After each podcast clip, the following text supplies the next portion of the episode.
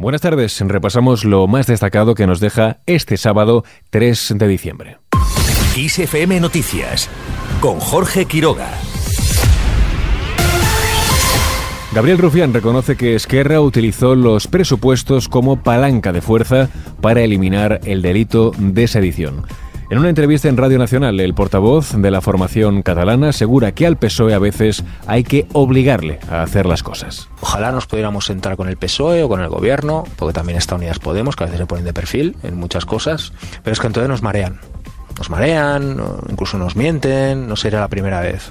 Entonces, eh, desgraciadamente, en muchos casos tenemos que utilizar palancas de fuerza para que el PSOE se mueva en compromisos que de hecho son suyos. Rufián ha recordado que el presidente Pedro Sánchez se comprometió hace unos años, cuando ya era jefe del Ejecutivo, a derogar el delito de sedición y se iba a acabar la legislatura y dice no lo hacían. Por ello considera que tienen que utilizar todo lo que está en su mano para que el PSOE cumpla su promesa. Al hilo de este asunto, la ministra de Defensa, Margarita Robles, ha dicho que Rufián está en su propia campaña electoral. Yo me imagino que Rufián está en su propia campaña electoral y por tanto yo lo considero dentro del ámbito de la campaña electoral del, señor Rufián. Creo que es muy importante hoy precisamente decir que España está absolutamente protegida, que España es un país grande, que nos sentimos muy orgullosos y que lo está precisamente porque tenemos este marco que es la Constitución que celebramos esta semana.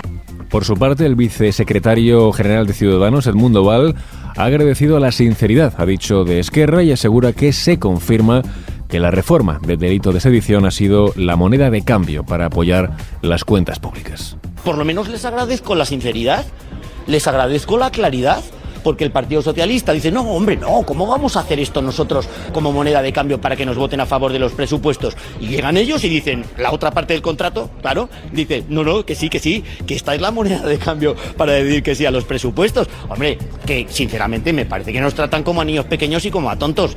Y sobre estas palabras de Rufián también se ha pronunciado el PP. Cuca Gamarra asegura que se confirma que Pedro Sánchez ha derogado el delito de sedición para mantenerse un año más en la Moncloa. Se confirma lo que todos los españoles sabíamos y Pedro Sánchez negaba. Y se confirma la gran mentira de Pedro Sánchez a los españoles. Pedro Sánchez ha aceptado debilitar al Estado entregando la impunidad a los líderes de Esquerra Republicana de Cataluña, derogando el delito de sedición, entregando el Código Penal para poder sobrevivir un año en la Moncloa. Para la secretaria general del PP, España merece otra cosa. Un presidente del gobierno ha dicho que respete a España y a los españoles y que no ponga precio a su permanencia y supervivencia. Vamos con otras noticias. Feijó denuncia el deterioro institucional de España. El presidente del Partido Popular pide además defender la independencia judicial. La crisis y el deterioro institucional que están sufriendo varios organismos del Estado en España, llámese el Tribunal Constitucional, últimamente con una decisión sorprendente. Vamos a seguir insistiendo en la independencia del Poder Judicial, en la autonomía y en la credibilidad del Tribunal Constitucional y vamos a seguir defendiendo la independencia de las instituciones del Estado de las decisiones del Gobierno. El líder de la oposición ha pedido además proteger la frontera sur de Europa para evitar, ha dicho, acontecimientos como los de la valla de Melilla del pasado mes de junio. Al margen de este asunto, María Jesús Montero destaca la apuesta del gobierno por la ley del solo sí es sí y recuerda los avances de las filas socialistas en defensa de la mujer. Pusimos en marcha, sí señores, una ley, además de la ley contra la violencia de género de José Luis Rodríguez Zapatero, las leyes para tener la sexualidad y la capacidad de ser madre cuando decidamos ser madre o las leyes que permiten eliminar la brecha salarial, la ley del sí es sí, porque aquí había algunos que interpretaban que cuando las mujeres sufrían una agresión y el pánico las obligaba a estar mudas, había algunos que interpretaban que eso significaba consentir. Montero además ha criticado que el PP jamás haya reconocido la legitimidad de los gobiernos de izquierda.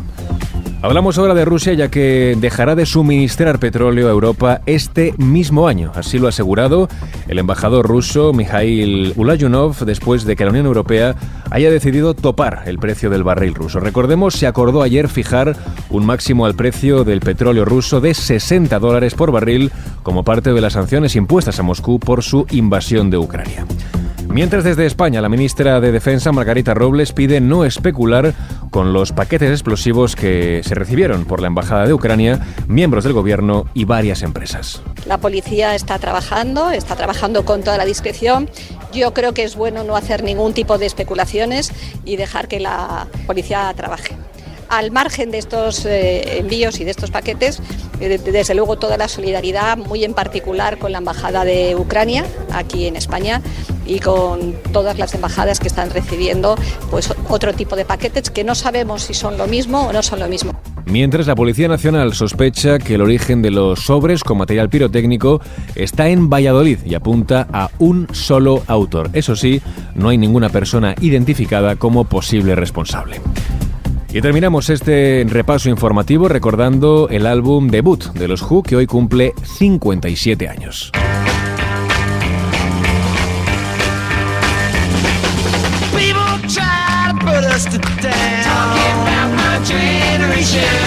Un debut explosivo y con un poderoso apartado instrumental, sobre todo las guitarras y la batería que daban un golpe sobre la mesa en lo que a música rock se refiere. Acordes y distorsiones de guitarra poco habituales de Pete Townshend en temas como My Generation, que escuchamos de fondo, y Out in the Street, en el que además Keith Moon brilla en la batería con una delicadeza que esbozaba el talento que estaba por desarrollar. Las armonías y progresiones de temas como The Kids Are Alright, It's Not True, La La La So Much Too Much son una poderosa carta de presentación.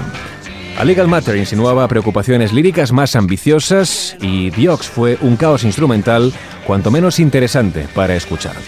Si bien la ejecución fue a veces tosca y la composición de las canciones no tan sofisticada como la que alcanzarían tiempo después, The Who nunca superó el nivel de energía pura que logró con este disco. Con este breve repaso al debut de The Who lo dejamos, más información en los boletines de Kiss FM.